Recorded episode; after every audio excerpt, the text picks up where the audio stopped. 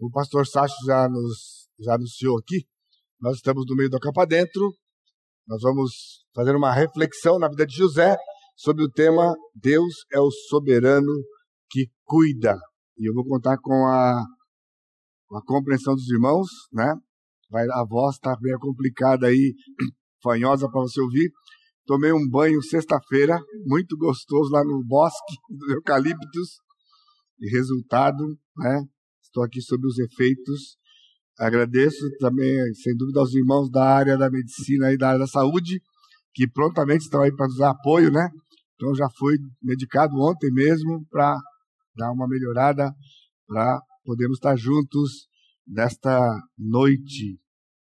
A vida de José está narrada de Gênesis 37 a 50 e ela tem muito a nos ensinar sobre o cuidado de Deus mas tem um ângulo bem específico: a sua soberania. Eu não sei, provavelmente, né, quase com certeza, todos nós já passamos por algum momento em que a gente tenha duvidado se realmente Deus cuida como Ele diz que cuida.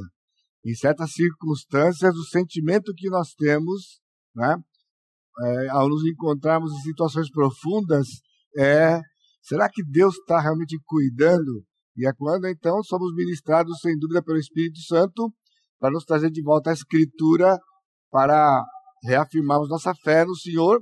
E José, a história dele revela para a gente um homem que teve durante toda a sua jornada de vida, aliás, durante uma boa parte da sua vida aqui na Terra, muitas razões não é, para duvidar deste cuidado do Senhor.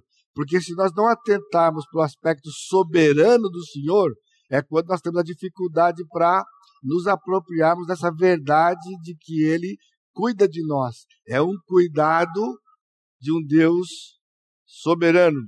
Deus é o soberano que cuida. E aqui nós temos um aparente contrassenso, porque quando nós pensamos nos soberanos da terra, mesmo os narrados na Bíblia, né? ou de qualquer época a gente possa ler na história, qual é o contrassenso, né? Soberano não cuida de ninguém. Soberano, na verdade, ele é soberano. E porque ele é soberano, ele não cuida de ninguém, né? Por quê? Porque os soberanos são sempre soberanos, né? Também porque eles são ilimitados na sua vontade. Se tem alguém que é cheio de vontade, é o soberano. Porque ele é soberano, ele se apropria dessa prerrogativa que ele tem e está sempre exigindo dos seus súditos alguma coisa, né? E vamos dar mais uma temperadinha um pouquinho, associando a tudo isto o orgulho natural do ser humano. Portanto, é muito estranho para os nossos ouvidos quando nós colocamos essas duas palavras juntas: cuidado e soberano ou soberano e cuidado. Então, em oposto a tudo isso, obviamente, nós temos o nosso Deus, que é um soberano que cuida. Ele é um soberano que cuida, e no caso fica muito mais claro para nós, porque ele é tudo em si mesmo, não precisa de nada e ninguém além de si mesmo. E mesmo com essa prerrogativa toda de soberano Deus, Criador dos céus e da terra, Criador do universo, ele ainda cuida. Mostrando que não há soberano, não há soberania se não houver cuidado dos seus súditos. Seria puro egoísmo. E a história de José é uma história longa, como eu disse, de capítulos 37 a 50, pulando um ou dois capítulos ali no meio, quando vai falar de Judá e Tamar. Né? Então, toda essa narrativa, capítulos longos de uma história longa e cheia de detalhes. É uma das histórias fascinantes, sem dúvida, do Velho Testamento. Mas, como todas as histórias bíblicas, ou todas as histórias que estão narradas na Escritura, nós temos a narrativa de uma ação completa de Deus. Do que significa isso? Lá no Retiro dos Homens, no ano passado, a gente refletiu na vida de alguns homens e começamos sendo desafiados por, por Abraão, por exemplo, a vida de Abraão teve um espaço, a narrativa bíblica, de cerca de 100 anos, desde quando ele foi chamado em Ur até quando ele morreu. Agora, quando nós lemos a Escritura, nós lemos a história completa, começo, meio e fim. Acompanhamos tudo e nós nos perdemos na narrativa achando que assim foram aqueles que viveram a história. Nós estamos tendo acesso a uma história completa. Eles viveram cada dia dessa história narrada e nós não podemos perder isso de vista. Porque o grande desafio, nós deixamos muito de, de nos apropriar dessas verdades, porque há esse perigo de nós lermos apenas como história. Então você tira um tempo e você lê a história completa e você se delicia sem dúvida, mas o que, que tem aquilo a ver comigo? Por quê? Porque nós caímos nesse erro, nesse perigo, né? Nessa armadilha. Você deve ler a escritura, na sua parte histórica, principalmente, porque é o caso aqui, lendo parte a parte e se projetando ou tentando entender aquele cidadão no tempo em que ele, que ele estava vivendo sem aquilo que você já conhece do final. Você conhece o final da história, mas ele não conhecia. Então nisso nós somos iguais, porque estamos vivendo a nossa história. Eu não sei exatamente a situação que você chega aqui hoje à noite, mas você está em meio a uma história, em meio a problemas, dificuldades, incertezas, você não sabe exatamente o que vai acontecer, sequer mais tarde ou amanhã. Então, essas histórias, elas devem ser, são importantes para nós, para que nós é, nos focalizemos nesses, nessas personagens, entendendo que assim como nós, quando eles viveram, eles não tinham as informações que nós temos. E eles então viveram por aquilo que nós somos desafiados hoje de manhã, aliás, ontem de manhã pelo pastor Fábio, que o justo vive pela fé. Por isso, não importa, na verdade, a circunstância que você esteja vivendo. Não importa. O que importa é que você e eu confiemos no Senhor. Isso não é uma palavra ou uma frase solta aqui, é vir à Escritura e ver como estes homens e mulheres viveram a sua história na dependência e confiança do Senhor. Então, por outro lado, quando estamos lendo essas narrativas, por estarem completas, nós temos os princípios envolvidos. Então, o que importa? Não vai acontecer exatamente o que aconteceu com o José com você.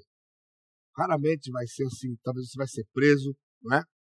Eu tive este, não foi privilégio, eu tive essa coisa.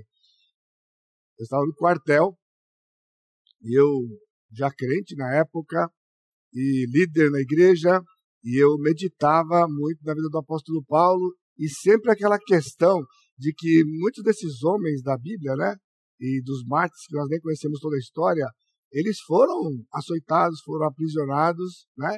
E eu imaginava que o que, que isso tem a ver comigo, né? De ser preso ou viver como Paulo viveu, né? Numa época que a gente vivia de, vive no Brasil de calmaria, como já preguei recentemente. Eis que, numa viagem a Campinas, eu era motorista de caminhão no quartel, houve um acidente envolvendo quatro viaturas, a minha era uma delas, e, moral da história, voltando para o quartel, depois de feito uma sindicância lá, né? Eles nem avisam, nunca é negócio assim, quem é militar que sabe como que é. Você vai todo dia, no caso lá era quatro e meia, para formatura na sua companhia, para ouvir a leitura do boletim e depois sair, embora e voltar no dia seguinte de manhã para mais um expediente do quartel. Mas eu sabia que em algum momento, em qualquer, a qualquer hora, essa, isso ia ser interrompido, né? Porque não, não avisava nem nada. Haveria um momento, quando chega lá, militares atentos, né? Quarta parte, justiça e disciplina. O soldado 565, Edson, né? Por ter danificado material da Fazenda Nacional, falta grave, fica preso por 10 dias a contar da publicação deste boletim, ou seja, a parte daquele momento. Depois disto, Aí você vê todos os seus colegas indo embora da companhia lá, já estavam todo mundo, todos eles estavam com farda de passeio, pronto para sair. E então eu saio da, da, da, da formatura com a minha farda de passeio, vou para o alojamento, troco a farda de passeio por uma farda de serviço. Olha só os detalhes da coisa, né? Troca a farda, tira o cadarço do coturno, tira o cadarço, tira o cinto, põe todo lá no, no sai, e aí o cabo já vem e me conduz, né, conduz o cidadão até a cadeia do quartel. E lá, cadeia mesmo, entra, você entra na cela, abre, fecha, e ali, ou seja, a mãe não é avisada, ninguém não tem telefone, não tem celular, não tem nada. Eu sempre falo, mãe, um dia eu não vou chegar. Um dia eu não vou chegar. E eu não sei quanto tempo eu vou demorar para chegar. E depois eu vou chegar por alguma razão e pela graça de Deus. Então foram dez dias, né? Mas eu fui abençoado, né? Porque Deus estava cuidando mesmo. E outra, eu era inocente, como todo que é preso é inocente. Mas de fato eu era inocente, porque o culpado foi, foi o cara que estava na minha frente, pegou 15 dias. Mas o culpado mesmo nunca foi punido, que era o comandante do pelotão, que era o quem estava comandando o comboio, né? que era o primeiro sargento, porque havia uma regra de comboio que comboio na estrada 40 por hora, só mais de 100. Para mais de 100 por quê? Porque ele está na frente com o jipe puxando a fileira. E os soldados estão atrás com os caminhões seguindo o passo dele. Então, se estava 100 por hora, não é porque nós queríamos, porque ele estava na frente, ele estava 100 por hora e nós acompanhando. Houve acidente? Então, se fosse para a lei, ele estava fora da lei, ele era culpado pelo acidente, mas não ia acontecer isso, obviamente, não é? Enfim. Eu fiquei lá, eu tive essa experiência. Mas Deus foi gracioso que dos dez dias eu só dormi quatro noites no, na, na cadeia. Porque isso foi na sexta-feira, eu que fazia escala de serviço lá no quartel, e aí o tenente veio e colocou o professor, você vai colocar, você vai se colocar na, na, na escala de serviço durante esses dias, e esse dia não, esse dia não, esse dia não, fez a escala, então eu saía da formatura, eu ia para o pelotão para fazer a escala da madrugada, né? E só quatro dias que eu fui e fiquei preso, eu experimentei o que era dormir lá na cadeia, né? E no outro dia, bem cedinho, na troca de guarda, para quando o, tenente, o tenente vem passar a revista à tropa do quartel todo, ele vem passar a revista aos presos. Um tenente, oficial de dia, passa os presos para o outro tenente. Põe todos os presos enfileirados, né? E lá e passa um para o outro. E, as, e o terror das histórias? Porque tinha um tenente terrorista lá dentro, né? Terror no sentido do quartel, né? Em que o que ele fazia? Ele, de manhã, poderia receber os presos, os presos enfileirados lá. Então ele mandava tirar o uniforme e via o soldado com a mangueira dava um banho em todos. Aquele banho de mangueira gelado. E depois mandava colocar a farda e voltar para a cela. E eu estava lá torcendo para saber se ele estava na escala naqueles dias que eu estava preso. Né? E ele não estava na escala, né? Para fazer passar por mais esse vexame, além dos tantos outros, enfim. Mas eram momentos que talvez se perguntando, mas, Senhor, eu estou aqui injustamente em uma situação dessa, onde o Senhor está? Mas o Senhor, na sua soberania, estava cuidando do seu servo e muitos dos detalhes eu só fui saber mais tarde, né? sem dúvida nenhuma. Né? Então, isto requer o quê? Requer fé e confiança na imutabilidade de Deus e fidelidade de Deus. Ou seja, assim como ele agiu na vida de José, de Jó, de Noé, Abraão e tantos outros, né? Ele vai agir na nossa vida, no nosso tempo, e essa é a esperança para você hoje à noite. Não importa o que você esteja passando, Deus não muda e Ele é fiel que é algo que nós não damos conta. Você tem agradecido cada dia, Senhor, eu te louvo porque você é fiel. Nós nem pensamos nisso. Só quando estamos passando por situações difíceis, né? Temos que nos lembrar da fidelidade do Senhor.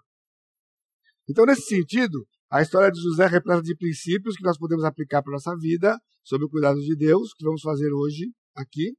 Esses princípios estão destacados de forma bastante objetiva no Salmo 105, de 7 a 23, mais precisamente nos versículos 17 a 22. Ou seja, o tempo é o tempo que temos e não dá para nós lermos os de 37 a 50 né, para podermos meditar na vida de José, nós temos, pela graça de Deus, na sua soberana vontade também, revelado no Salmo 105, um resumo bem objetivo da vida de José, que foi um tremendo incentivo para mim nesses dias, quando meditava, e eu peço a graça de Deus que Ele me conceda para transmitir para você também, e isso venha a ser bênção no seu coração, no o que você esteja passando. Então, nós vamos nos valer do Salmo para a estrutura e da narrativa para as ênfases.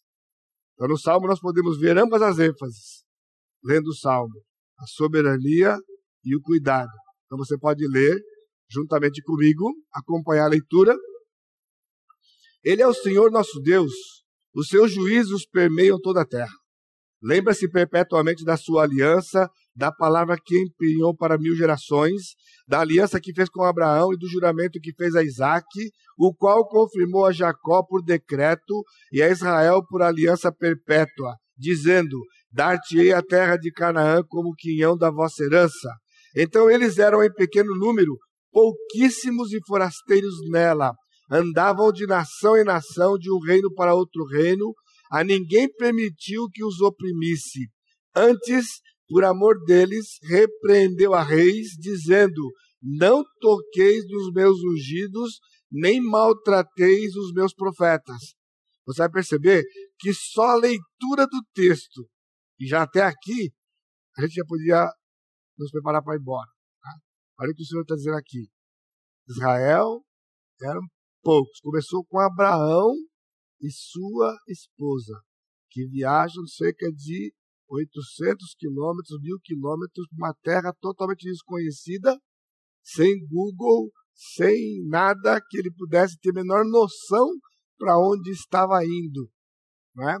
E chegando numa terra totalmente hostil, na época que ele viveu, isso 2166 antes de Cristo. Lá estava Abraão.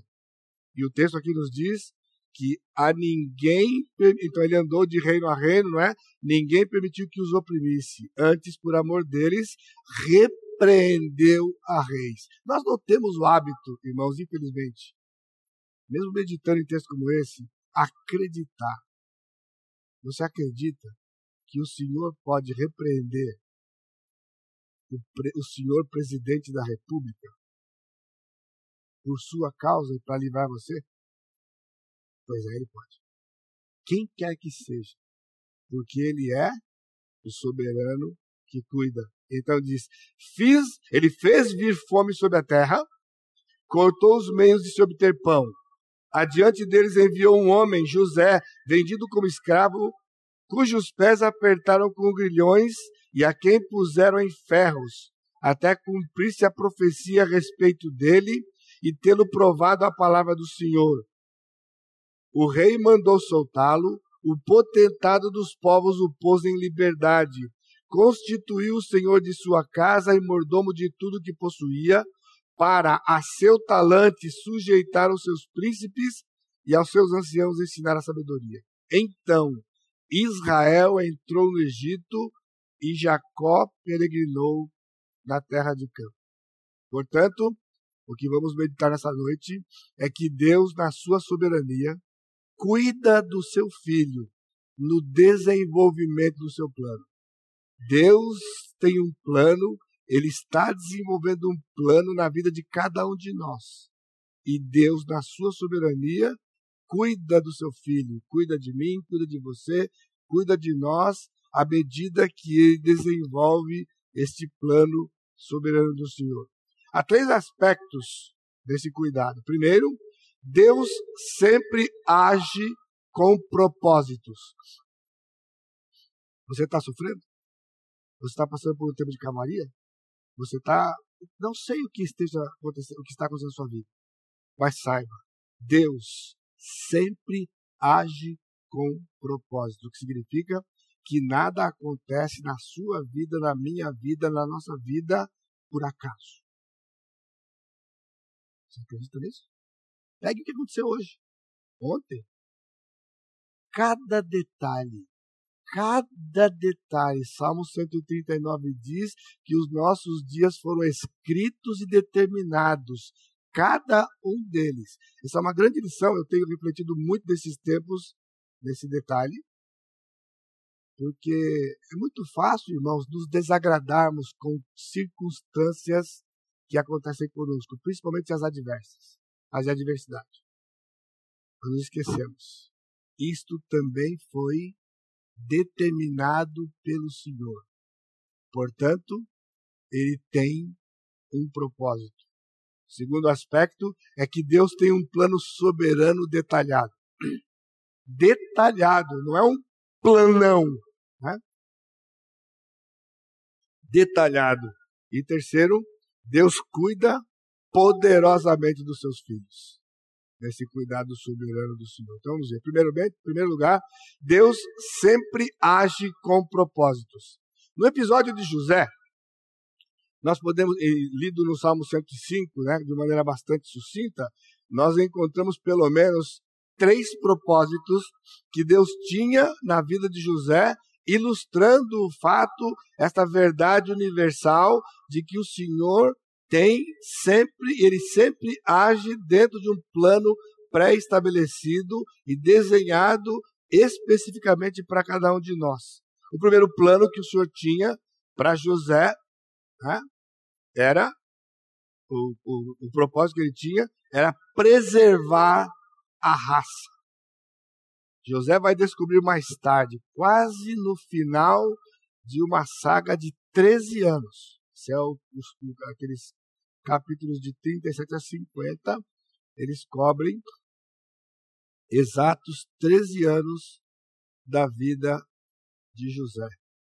E ele vai descobrir, depois de passar por todo aquele perrengue que você lê na história dele, que o Senhor tinha um plano que era preservar a raça. Eu não sei qual é o plano que ele tem para você, ou todo o plano que ele tem para mim. Eu estou vivendo o plano que ele tem para mim, assim como você vivendo o seu, mas o meu temor é que você não saiba, ainda nessa altura da sua vida, qual é o plano, ou quais são os planos que o Senhor tem.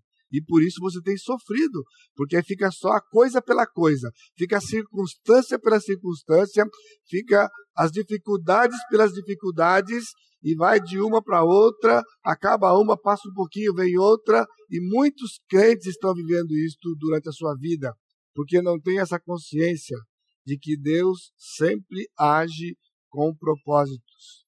José então disse para seus irmãos: Disse José a seus irmãos: Agora chegai-vos a mim. E chegaram-se. Eles nesse momento, eles não sabiam quem ele era. Sabiam que ele era o senhor do Egito. Abaixo de Faraó era ele. E então aqueles homens acusados de espionagem estavam diante deste homem e ele disse: Chega a mim. E eles chegaram e disse: Eu sou José, vosso irmão, a quem vendestes para o Egito. Agora, pois, não vos entristeçais, nem vos irriteis contra vós mesmos por, por me haverdes vendido para aqui, porque para a conservação da vida Deus me enviou diante de nós, diante de vós. Sabe por que você fica irado com as pessoas? Porque você não sabe qual é o plano de Deus. Sabe por que aquilo que as pessoas fazem para você te levam a revidar e ficar muitas vezes gastando tempo pensando em como você vai dar o troco daquilo? Porque você não sabe o propósito que Deus tinha. De tudo que José passou, aqueles homens estavam. Quando eles souberam disso, era um misto de alegria, mas de profundo pavor. Treze anos longe, sabendo que o irmão deles estava em algum lugar porque eles mesmos haviam vendido o seu irmão. E com toda a cara de pau, que é característica, desculpa a expressão, a nós pecadores, né? Nos dois contatos que eles tinham tido com José antes, eles diziam: Nós somos filhos do mesmo pai, nós somos em número de doze. Um está com nosso pai, outro já não existe. Bem na categoria, né? Outro já não existe. Esse outro era José, sem eles saberem o próprio com que eles falavam.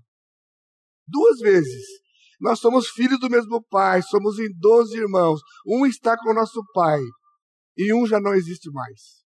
Agora, de repente, eles ouvem esta frase: Meus irmãos, eu sou José, vosso irmão. E durante aqueles dias que se seguiram, morrendo de pavor, por que, que é natural do ser humano? O que você faria com alguém que tivesse humilhado você, vendido você, maltratado você, e depois de alguns anos nem saber sequer se você estava vivo? Pois é. José disse para eles: Não fiquem chateados, né, irritados com vocês mesmos. Ou seja, não somente ele não estava chateado, vocês não podem ficar chateados com vocês mesmos. Por quê? Porque para a conservação da vida, Deus, está ouvindo? Deus, não foram vocês. Deus me enviou adiante de vós vendido como escravo, preso, tá, tá, tá, mas ele foi Deus quem fez. Isso, irmãos, muda a sua vida completamente. Tira a pessoa do foco. Coloca Deus do foco. E responsabiliza o Senhor. E você vai ter um outro tipo de vida no meio das pessoas. Ninguém pode fazer mal para você. Ninguém faz mal para mim. E qualquer coisa que venha a acontecer, porque vai acontecer, foi o meu Deus, foi o nosso Deus quem fez. É isso que José tinha. Nos 50, 20, aí foi o quê? O pai morreu. Enquanto o pai, aí o pai desceu, eles ficaram na, debaixo da asa do pai, agora estamos seguros, né? José não pode fazer nada conosco por causa do papai. Só que papai estava com 130 e tantos anos, papai estava doente, papai ficou mal e de repente papai morreu. E agora? Então, se não foi até agora, vai ser agora. E aí eles armaram um esquema lá e chegaram para José e disseram: José, seguinte, papai, antes de morrer, nos pronunciou um último desejo. E esse desejo é que você nos perdoe de tudo que fizemos para você. Deram a carteirada do papai. Morto! E então, ao ouvir isto, José caiu em prantos. Eles, eles não entenderam nada. Ele disse: Vós, na verdade, intentastes mal contra mim. Ou seja, quando José teve toda aquela atitude, não foi uma atitude tipo deixa para lá. Ele sabia, era verdade, inegavelmente o que eles haviam feito. Vocês intentaram realmente mal contra mim. Porém, Deus o tornou em bem. Você precisa aprender isso. Nós precisamos aprender isso. Deus o tornou em bem para, para fazeres como vedes agora, que se conserve muita gente em vida, inclusive os 75 judeus que desceram junto, que eram da família de Jacó, eram em número de 75, conforme o relato bíblico. O segundo propósito que o Senhor tinha naqueles dias era a fidelidade de Deus com a sua aliança nas suas promessas e palavras. Você precisa fazer é, colocar, embutir nas suas orações diariamente, de você ter o tempo de adoração e dizer, Senhor, eu te louvo pela tua fidelidade, porque o Senhor é fiel à tua palavra, porque é o Senhor é fiel à aliança que o Senhor fez comigo na cruz, e porque o Senhor é fiel às suas promessas. Há mais de 30 mil na Bíblia. Mas nós vivemos pela circunstância, nós vivemos por aquilo que fazem contra nós, nós não vivemos a fidelidade do Senhor. Deus era fiel e Deus tinha um, um, propósito, e esse propósito que ele tinha era mostrar, como é para nós, para os seus servos, esta fidelidade dele a cada dia. No Salmo 105, de 8 a 10, ele diz: lembra-se perpetuamente da sua aliança, da palavra que empenhou para mil gerações, da aliança que fez com Abraão e do juramento que fez a Isaac, o qual confirmou a Jacó por decreto e a Israel por aliança perpétua. O Senhor fez promessas na palavra. O Senhor fez uma aliança conosco na cruz. E é impossível que ele quebre a sua palavra, que ele quebre a sua promessa ou que ele quebre a sua aliança para conosco. Isso deve nos sustentar e deve nos mover, deve mover você a levantar sua cabeça, vai para a Escritura, sai desse lugar que você está, mergulhado no seu problema, nas circunstâncias, vai para a palavra e clama, e invoca e louve a misericórdia do Senhor, porque foi exatamente isso que José fez aquele tempo todo. Esse é detalhe que a Bíblia não coloca, mas o camarada é hostilizado pelos seus irmãos, é vendido, vai preso injustamente, ele é, ele é acusado de assédio injustamente, esquecido da prisão, largado. Mas ele sabia que o Senhor tinha promessas para a raça. Aliás, eu não pus aqui, mas eu poderia, porque eu estou seguindo o Salmo 105. Ele estava confiando como você deve confiar na promessa que o Senhor fez lá para Adão e Eva no jardim. Eu vou mandar para vocês um descendente da mulher. E esse descendente não tinha chegado ainda. E José fazia parte daquela linhagem. E José sabia que o Senhor tinha aquela promessa, fora aquele que tinha feito para Abraão, renovada para Isaac, para Jacó, como está citado aqui no texto. E o terceiro propósito era transformar o homem José. José, irmãos, quando o texto abre, capítulo 37, versículo 2 diz assim: Esta é a história de Jacó. Interessante, né? Essa é a história de Jacó. Tendo José 17 anos, apacentava os rebanhos. Era a história de Jacó, mas vai contar a história de José. Até apenas um pequeno dois detalhes da vida de Jacó aqui, todo esse texto de José. Tinha José 17 anos e apacentava os rebanhos dos seus irmãos. O que você espera de um jovem de 17 anos? Nada. Antes que você espere alguma coisa, nada. Nada. Nem 15, nem 16, nem 17. Camarada era sem noção. Sem noção. Já começou que ele caiu nas graças, nas graças do pai, era o filho predileto do seu pai. E o pai imprudente, né? Já declarou isso de maneira em atitudes de que ele tinha predileção, fez uma roupa especial que só os nobres tinham na época e mandou para o cidadão, né, toda colorida, de manga talar, ou seja, manga comprida. E os irmãos o odiavam porque ele era o predilado do papai. E o cidadão nem percebia que isso era fria, que ele faz, está lá assentando as ovelhas do seu pai e teve um sonho. Quando você tiver um sonho, fica quieto. Principalmente nos dias de hoje, que tem gente dizendo que Deus faz e acontece pelo sonho, fica quieto. Se José tivesse ficado quieto, ele tinha poupado de muitas coisas. Mas ele não ficou quieto. Chegou e falou: oh, vem cá, eu tenho um sonho para contar para vocês. Eu tive um sonho, e olha, tinha um feixe, que por acaso seria eu, e tinha onze feixes ao redor, e os onze feixes se curvavam diante do meu. Não é sem noção, cidadão? E aí o pessoal já queria dar umas pancadas nele. Não bastasse, teve outro sonho, mais ousado ainda. E aí ele reuniu a família toda, inclusive seu pai, e disse: Tive um sonho. E é o seguinte: o sol, a lua e onze estrelas se curvavam diante de mim, que era uma estrela. E jogou a bomba. Bum!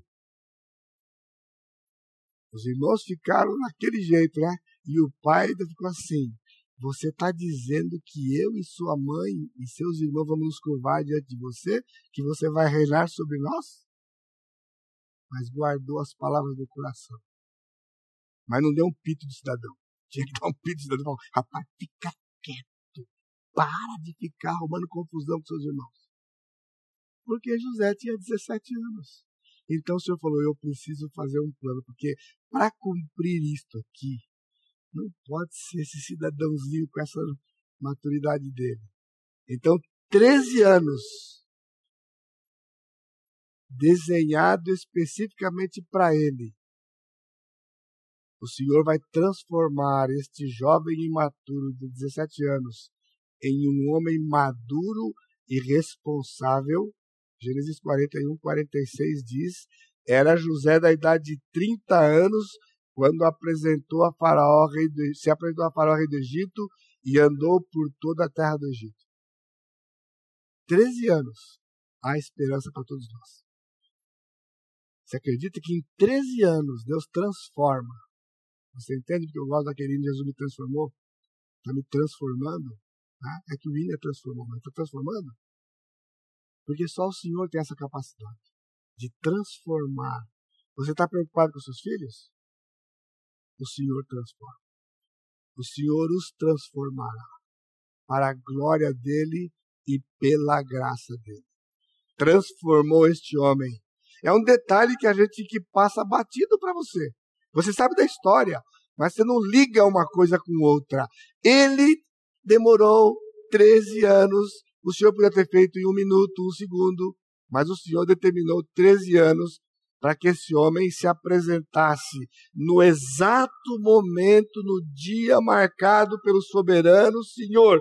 Este homem se apresentaria a alguém e se tornaria um regente de todo mundo. Mas não podia ser aquele jovem de 17. Tinha que ser alguém maduro. E aparece José com 30 anos. Assim é para conosco hoje.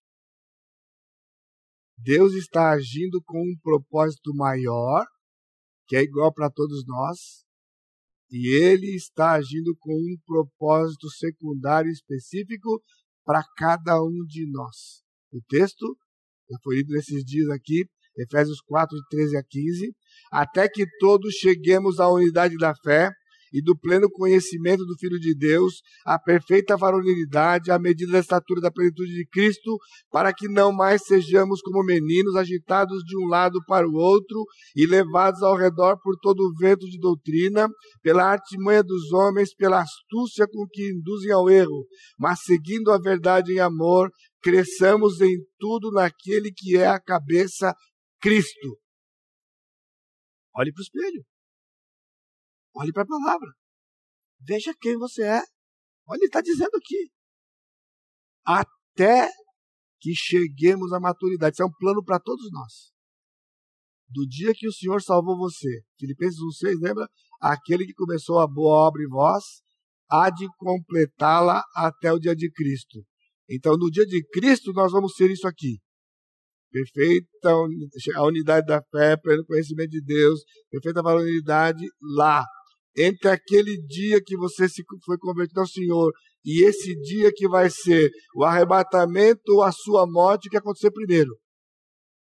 O Senhor vai completar essa obra. Ele levou 13 anos para completar a obra na vida de José.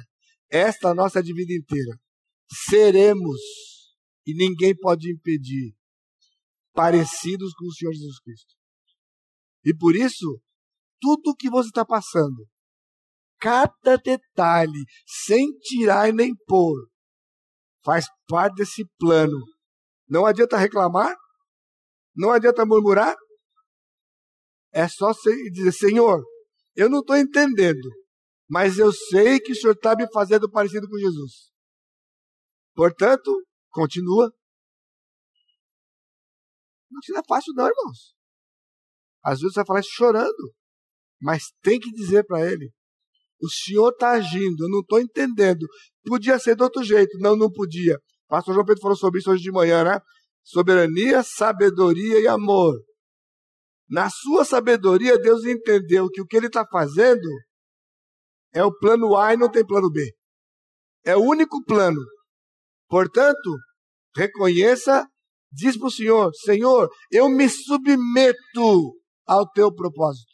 Não estou entendendo nada. Eu até acho que tem que ser diferente. Mas o Senhor não erra, o Senhor é sábio, o Senhor é soberano e o Senhor me ama, cuida de mim.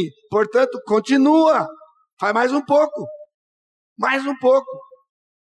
Para de pedir, irmãos, para Deus tirar. Para de pedir para tirar. Ele não vai tirar. Não vai tirar. Ele só vai tirar no dia que ele tiver atingido o ponto que ele tem nesse processo. O final é só quando você morrer. Hoje é parte disso. E ele não vai tirar. Ele vai abençoar você. Porque se ele tirar, não cresce. Se ele tirar, não chega lá. E como ele não falha nas suas promessas, lembra? Ele é fiel às suas promessas, ele fará. Por isso, nós falamos sobre o Salmo 37 recentemente, não foi? Nas bem-aventuranças. Descansa no Senhor e espera nele. Esse é o versículo que você tem que tomar de manhã, de tarde e de noite, de 8 em 8 horas. Três vezes por dia. Senhor, me ajuda a descansar. Eu estou cansado de correr para lá e para cá. Me ajuda a descansar. Descansa no Senhor e espera nele. O que José podia fazer quando foi vendido? Subir na caravana, foi acorrentado, subiu na caravana e ficou lá fazendo o quê? Ele podia ficar nutrindo o coração de ódio pelos seus irmãos, podia amaldiçoar seus irmãos, ou ficar quietinho, confiar no Senhor, nas suas promessas e esperar. Esperar é difícil, não é? Esperar. Mas é esperar em cima da palavra de alguém que não falha, não mente. É Deus que tem um, um propósito e ele está caminhando nesse propósito e ele vai fazer. Segundo lugar, Deus tem um plano soberano detalhado. Não somente ele tem um propósito. Propósito é o final.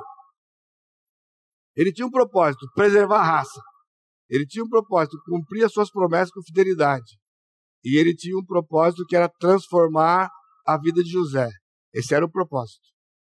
Para atingir esse propósito, então ele tinha um plano detalhado na vida de José.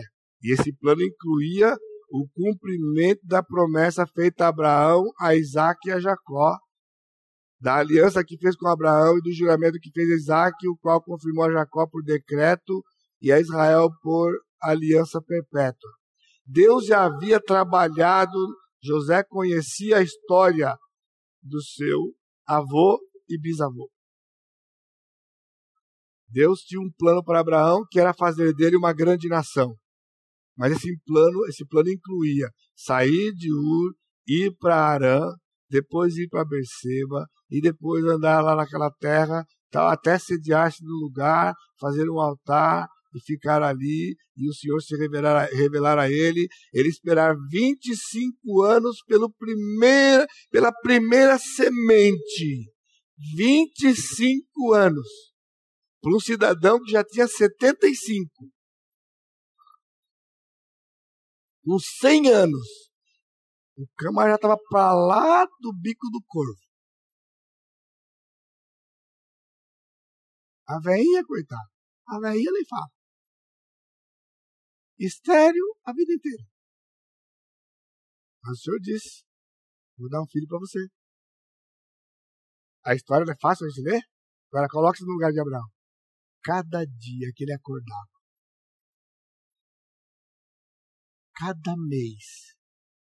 E detalhe, você ainda pode esperar porque você tem ciclo. Ele não podia perguntar para sua esposa, e aí? Veio? Com todo respeito a vocês, veio? Eu não ia perguntar, não vinha. A mulher já estava com um monte de idade, velha, estéreo. Então, ele podia perguntar: Está grávida? Como? Que chance! Ele só tinha a palavra de Deus. Não tinha nem farmácia para fazer teste, pessoal. Não tinha fazer teste. Não tinha. Um dia, dois dias, três dias e nada. Aí um dia o Senhor falou para ele, apareceu para ele e falou: anda na minha presença e ser perfeito. Ele falou: é, Senhor. já estou consolado que o meu herdeiro vai ser o meu mordomo, o Damasceno Eliezer. Perdeu a esperança, filho. Abraão. O Senhor disse: Ele não vai ser o seu herdeiro. Eu disse que eu vou te dar um filho. Aí, num detalhe de afoito lá por uma conversa da sua esposa, lembrou-se como lá em Ur se fazia quando a mulher estéreo de ter um filho com a serva. E ele aceitou prontamente a sugestão. E teve um filho com a serva de H. O Senhor disse: Eu disse que era seu e dela, seu e de Sara. Você esqueceu? Seu e de Sara. Não é esse. Mais 13 anos. Aí um dia, o Senhor apareceu para ele e disse: Daqui um ano, daqui um ano, eu vou voltar aqui e a sua esposa vai estar segurando uma criança. Sara vai estar segurando uma criança. Sara escuta atrás da porta, dá uma risadinha.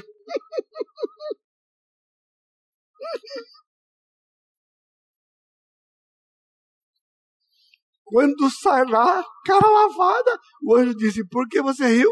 Eu? Eu? Eu não ri, não. Rio sim. Só não disse mentirosa, mas falou riu sim. Não diga que não riu porque você riu. Você vai ter um filho daqui a um ano. Será que o senhor se perdeu? Que era daqui nove meses? Olha como Deus faz. Já parou para pensar nisso aqui? Ele não disse daqui nove meses você vai ter um filho. Que nove meses seria que ela vai ficar grávida hoje. Ele disse daqui um ano. Ou seja, você ainda vai ficar grávida daqui três meses você ainda ficará grávida. E ainda terá exatos um ano você vai ter um filho. Agora, o interessante da história é que Abraão também riu. Mas deve ser tudo diferente dele, não foi. o não foi assim, sei lá. Porque ele riu. Mas o riso dele era um riso de confiança no Senhor, porque ele não foi advertido pelo Senhor. Ela foi, ele não foi era o riso da esperança, depois de dado umas vaciladas. Finalmente o Senhor disse: não está mais aberto o tempo. O tempo não é mais aberto, é daqui um ano.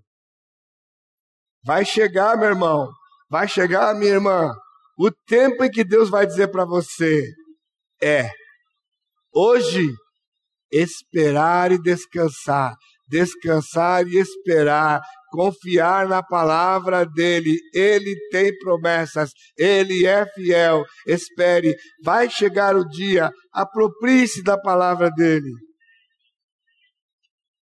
O plano também incluía dar uma terra à nova nação. Dizendo, versículo 11: Dar-te-ei a terra de Canaã como quinhão da vossa herança. Ou seja, preservou Abraão, preservou Isaac, preservou a Jacó, e disse: Eu vou dar Canaã para vocês. Mas, para dar Canaã para eles, ele não somente tinha que cumprir a promessa de manter Abraão vivo, Abraão ter um filho, Isaac ter um filho e Jacó ter filhos, implicava também, principalmente, que ele ia trazer a nação para o Egito para formá-la. Esse era um plano que eles não sabiam. O Salmo está contando algo que já aconteceu. Na narrativa de Gênesis, não tinha acontecido. Mas o plano de Deus era detalhado. Está escutando? Detalhado. Eu vou dar para vocês a terra. Mas uma grande nação tem súdito, terra e rei.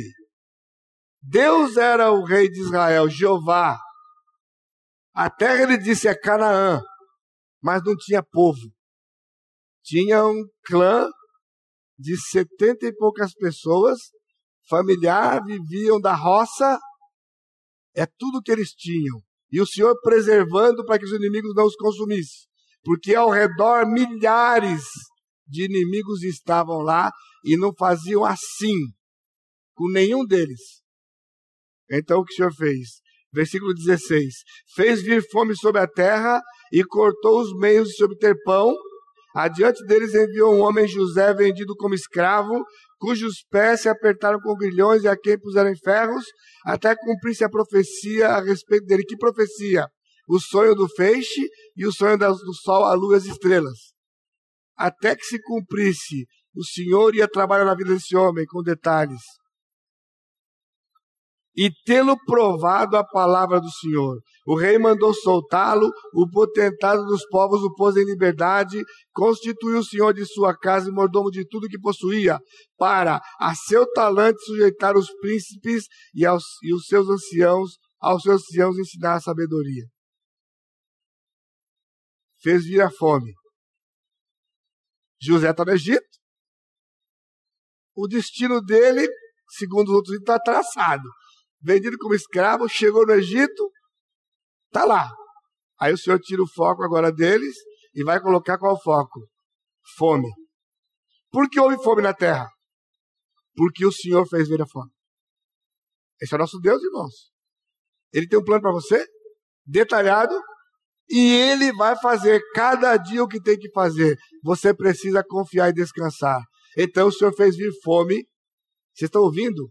Na terra toda. Na terra toda. A maior parte dos crentes não tem a menor noção disso. Que o Senhor mexe com o mundo inteiro por causa de um filho dele. No bom e no ruim. No bom e no ruim. O mundo inteiro estava debaixo de fome. Sete anos de severa fome. E houve um momento que só José sabia. E depois José contou para o Faraó. E agora o faraó e a nação sabia que havia fome. Até quando começou. Até porque haveria sete anos de fartura, primeiro. Então o Senhor abençoou o mundo com sete anos de fartura. Mas como todo mundo, né? O que vem come, o que vem vai. Por isso ia chegar a fome, porque não ia ter colheita e eles não guardaram.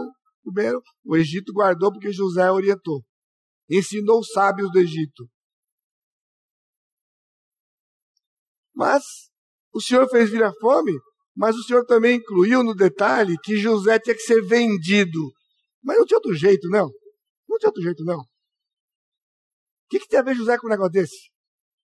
Vendido pelos irmãos. Os irmãos o odiavam. Quando viram de longe, quando ele foi lá, amando o seu pai, falou: lá vem o tal sonhador. Vamos matar o cidadão. Vamos matar o cidadão. Aí o Rubem falou: não matar não, não mata não, vamos dar só um susto nele. E saiu para poder cuidar do rebanho. E os irmãos pegaram lá e puseram na, numa cova e puseram a pedra, deixaram o camada lá, sem pão, sem nada lá embaixo. Ia morrer lá. Não mataram porque, pela própria mão, mas iam matá-lo de fome e de sede. Aí surge a caravana e Judá tem a brilhante ideia que é outro cidadãozinho que um dia podia pregar sobre ele. Porque o cidadãozinho tem uma brilhante ideia. Rapaz, matar, além de ter o sangue na mão, que vantagem levamos? Tive uma ideia. Vamos vender o peão. A gente se livra dele e faz o trocado. Aí, simples. Dois, duas situações. Resolve o problema de ficar livre dele e ainda ganha um dinheirinho. Moedas de prata. Mas era o senhor fazendo. Não era ele, o Senhor estava permitindo. E então agora chega lá no Egito, é vendido para um, um, comandante da guarda, da, da guarda do faraó. Aí a sua mulher arma uma cilada para o José e José vai preso. Lá vai para cadeia o cidadão. Só para baixo, né? Só descendo, só descendo. E o senhor? Como é que o senhor cuida do negócio desse? Mas é, lembre-se, o soberano cuidado. Não é um cuidado simples, o soberano cuidado. Cada detalhe aqui mostra a intervenção soberana do Senhor. Cada detalhe da sua vida mostra o, de, o, o cuidado soberano do Senhor. Aí então, José vê uma luz no fundo do túnel porque dois colegas de cadeia dele, o copeiro e o, e o, e o padeiro, tiveram sonho. na mesma noite. Estavam angustiados com o sonho, e o José foi lá e falou: Quanto sonho? Quanto sonho que eu vou. Quem sabe eu posso falar alguma coisa para você? Aí veio o copeiro, ah, eu vi o cacho de uva, assim, assim, assim, tá, tá, tá, tá, tá, tá. Só que é o seguinte: três dias e você vai ser reempossado na sua função e o faraó vai beber vinho da sua mão. O padeiro falou: Oba, ó, o negócio é bom mesmo. Falou: Também tive um sonho. Ah, é? Então conta o sonho. Ah, eu sonhei com três pães, sei o quê, tá, tá, tá, tá, tá. Tá bom, três dias. Só que você vai ser enforcado. E exatos três dias, o, o, o copeiro foi restituído e o padeiro foi enforcado. E quando José acabou de falar o sonho, obviamente, para o camarada que ia ficar vivo, não para o que ia ficar morto, com certeza, ele falou: camarada, é o seguinte, quando você for solto, lembra de mim, tá bom? Conta sobre mim. Aqui deu uma fraquejada, pessoal, deu uma fraquejada. Porque ele apostou no cidadão. Você já fez isso? Pois é, eu já fiz. Tira a confiança do Senhor e coloque em alguém. Pois o camarada ficou tão feliz quando foi solto que nem lembrou de José. E José contando lá na cadeia. Bom, deve ser agora que ele está contando para alguém que eu fiz com ele. Deve ser agora. Mais um dia, mais dois, mais três. Nada. Nada. Nada e nada. Mas o Senhor tinha um plano. O Faraó ia sonhar. E o Faraó sonhou chamou a galera toda lá para interpretar o sonho, ninguém se arriscou. Então o Senhor, guarde, o Senhor fez o copeiro lembrar. Porque Faraó teve um sonho, estava angustiado e falou: Ah, eu lembro agora dos meus pecados lá. Tinha um camarada na cadeia, e o camarada eu sonhei, o padeiro sonhou, e exatamente o que ele disse: que em três dias eu seria restituído e o outro seria morto. Ele foi morto e eu estou aqui para contar para o senhor a história. Aí o Faraó traz o cidadão correram na cadeia, pegaram José, fizeram a barba de José, botaram uns panos bonitos nele e lá vai para a presença do faraó. O detalhe do plano do Senhor. Quem poderia imaginar? Nem José, no maior delírio dele, ele podia imaginar que o Senhor usaria esse expediente. Assim é você e assim sou eu. Não adianta ficar moringando, irmãos. É descansar e confiar no Senhor. E saber que Ele tem um plano detalhado. É só o tempo. E Ele vai mostrar qual é o plano dele. Vai acontecer. Porque o Senhor não falha, Ele é fiel. E José se torna vice-rei do Egito. O faraó fala: Você vai estar abaixo de mim. Todo mundo vai se curvar diante de você. Chegou o dia. José estava pronto. José estava pronto. Chegou o dia da colação de grau. Chegou o dia da formatura. Porque quando José interpretou o sonho do faraó, ele não tinha pretensão nenhuma, ele só estava obedecendo o Senhor. Deus disse para ele o que era, ele contou para o faraó. Contou para o faraó. Simples isso.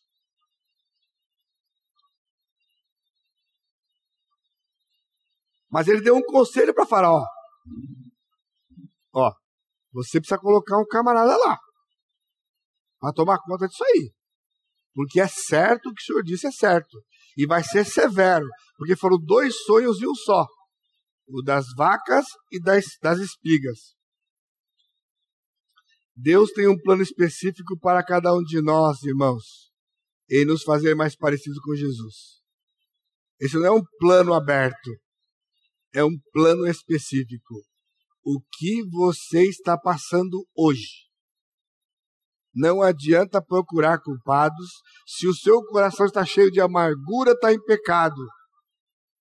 Porque você não está entendendo que esses detalhes todos vem do Senhor porque é um desenho feito exclusivo sob medida. De um não dá para o outro, mesmo um casal.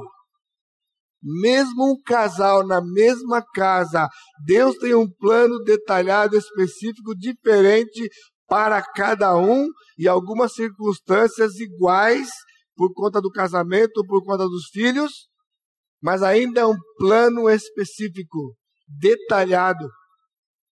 Em vez de você pegar os detalhes para alimentar no seu coração coisas ruins, comunhão com o Senhor. Gaste tempo com o Senhor.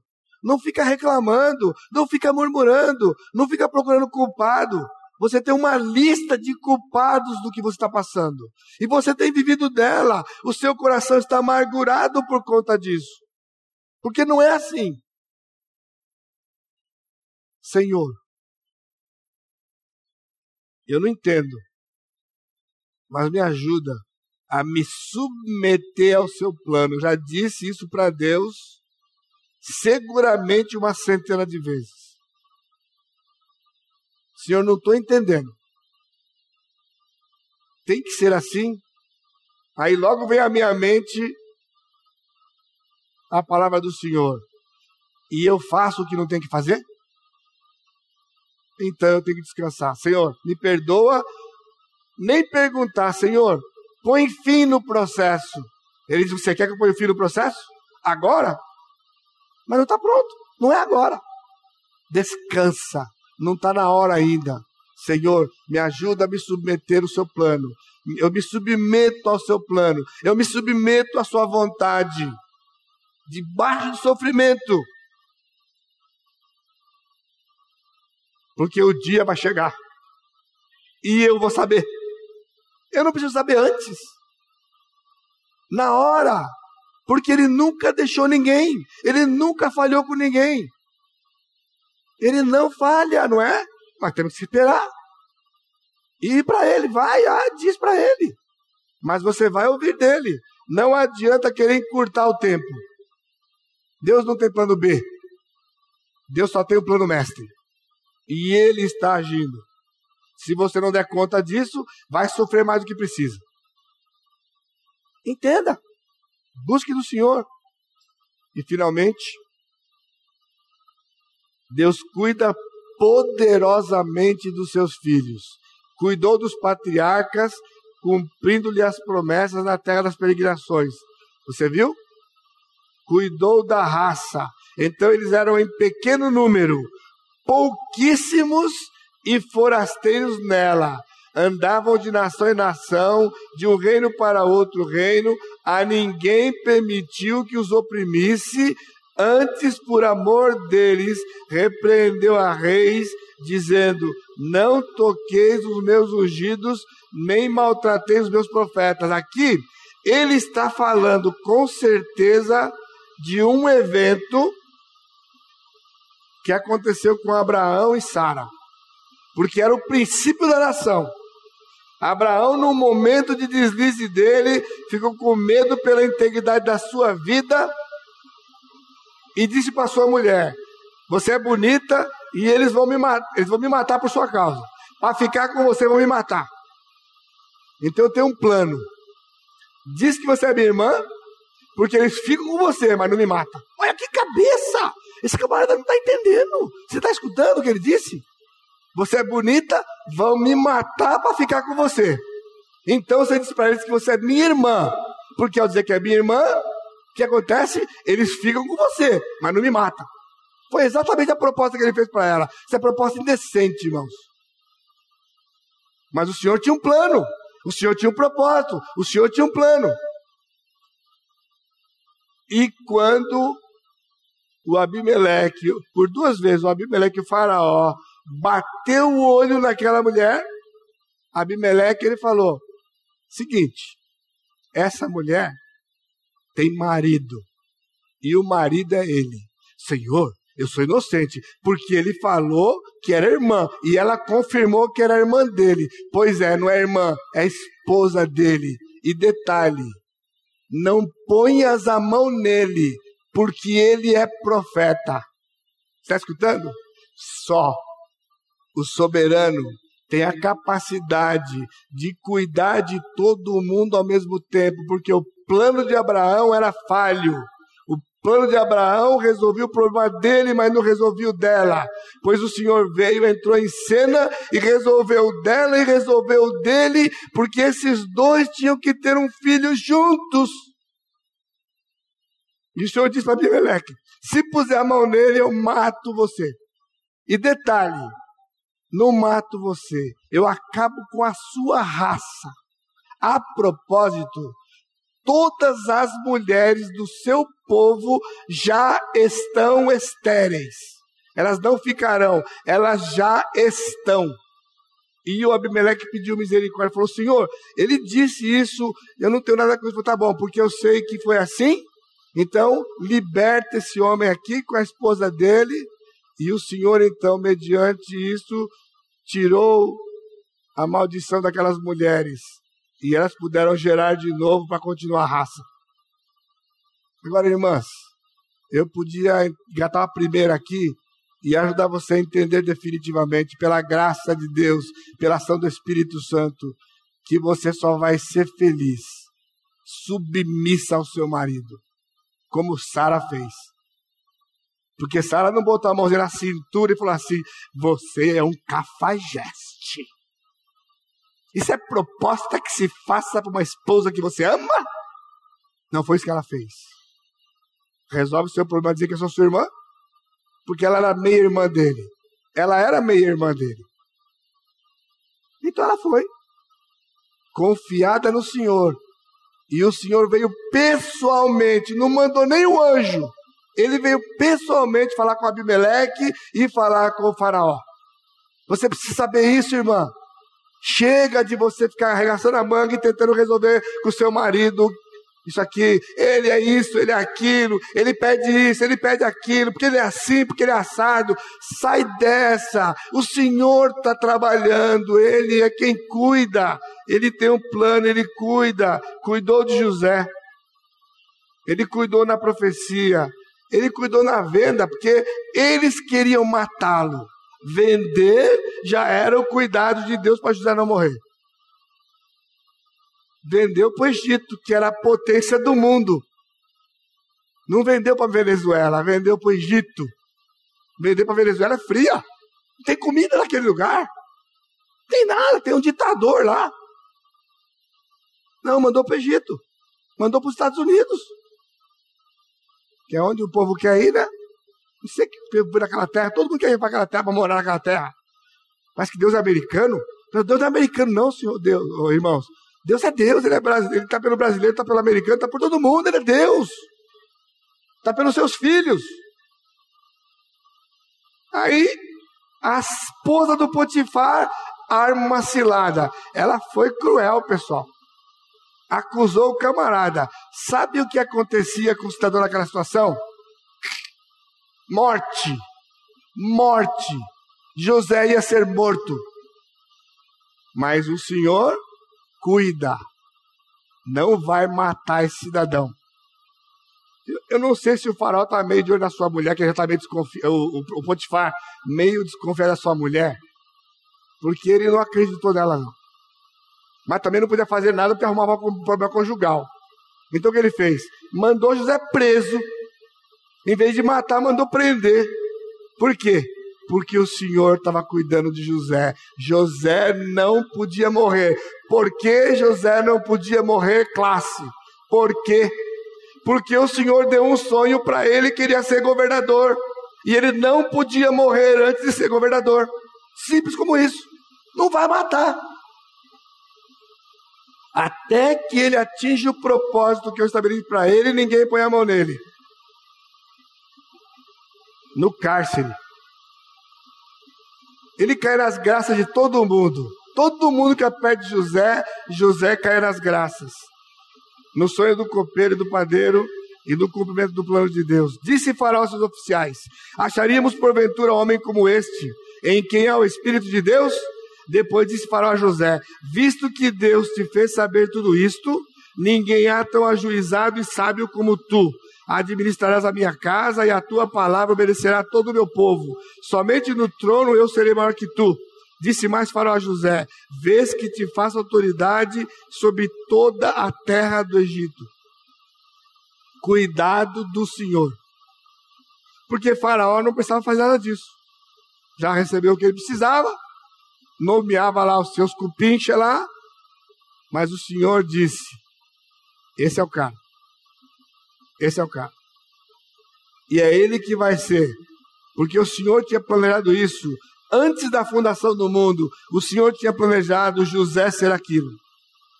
Deus tem um plano para você que ele traçou antes da fundação do mundo, antes sequer de fazer nada. Ele viu você, amou você, escolheu você, chamou você e determinou um plano específico para você e que implica em cuidar de você. Você não morrerá sem que o plano de Deus seja cumprido. Por isso o salmista disse: Eu ainda verei o bem do Senhor na terra dos viventes. Salmo 27. Cuidar não significa não sofrer, mas estar junto. O Senhor não disse que nós não sofreríamos. O Tiago citou Isaías aqui. Ele disse: Eu estarei com você. Eu estarei com você. Eu vou cuidar de você. Por isso, Deus, na sua soberania, Cuida de nós, seus filhos. A vida de José deve nos encorajar a perseverar nos sofrimentos, certo de que ele sempre age com propósito, de que ele tem um plano específico para cada um de nós e que ele cuida poderosamente dos seus filhos. E não vai ser diferente comigo e com você. Amém? Curva a sua cabeça. Amado Deus, te louvamos, Pai, pela tua fidelidade. Nós reconhecemos o Senhor é fiel. Não há nada que qualquer um de nós possa falar, que qualquer vivente desta terra, alguém que passou por essa terra, possa dizer algo que fuja dessa verdade de que o Senhor é fiel. O Senhor não só tem sido fiel, o Senhor não foi fiel, o Senhor não será fiel, o Senhor é fiel. O Senhor tem um propósito, o Senhor tem um plano e o Senhor cuida de nós poderosamente. Pai, sustenta os seus filhos que entraram aqui nesta noite sem esperança, afundados nos seus problemas. Ajude-os a enxergar o Senhor. Como o Senhor fez com José. O Senhor cuidou dele. O Senhor fez o que tinha que ser feito para a glória do Senhor, para o teu reino e para bem do teu servo. E certamente o Senhor está fazendo a mesma coisa conosco. Por isso, toda glória, toda honra e todo louvor seja dado exclusivamente ao Senhor. Que a graça do Senhor Jesus Cristo o amor de Deus Pai e a consolação do Espírito Santo seja com todo o teu povo hoje e sempre. Amém, Senhor. Deus abençoe, irmãos. Obrigado. Deus abençoe.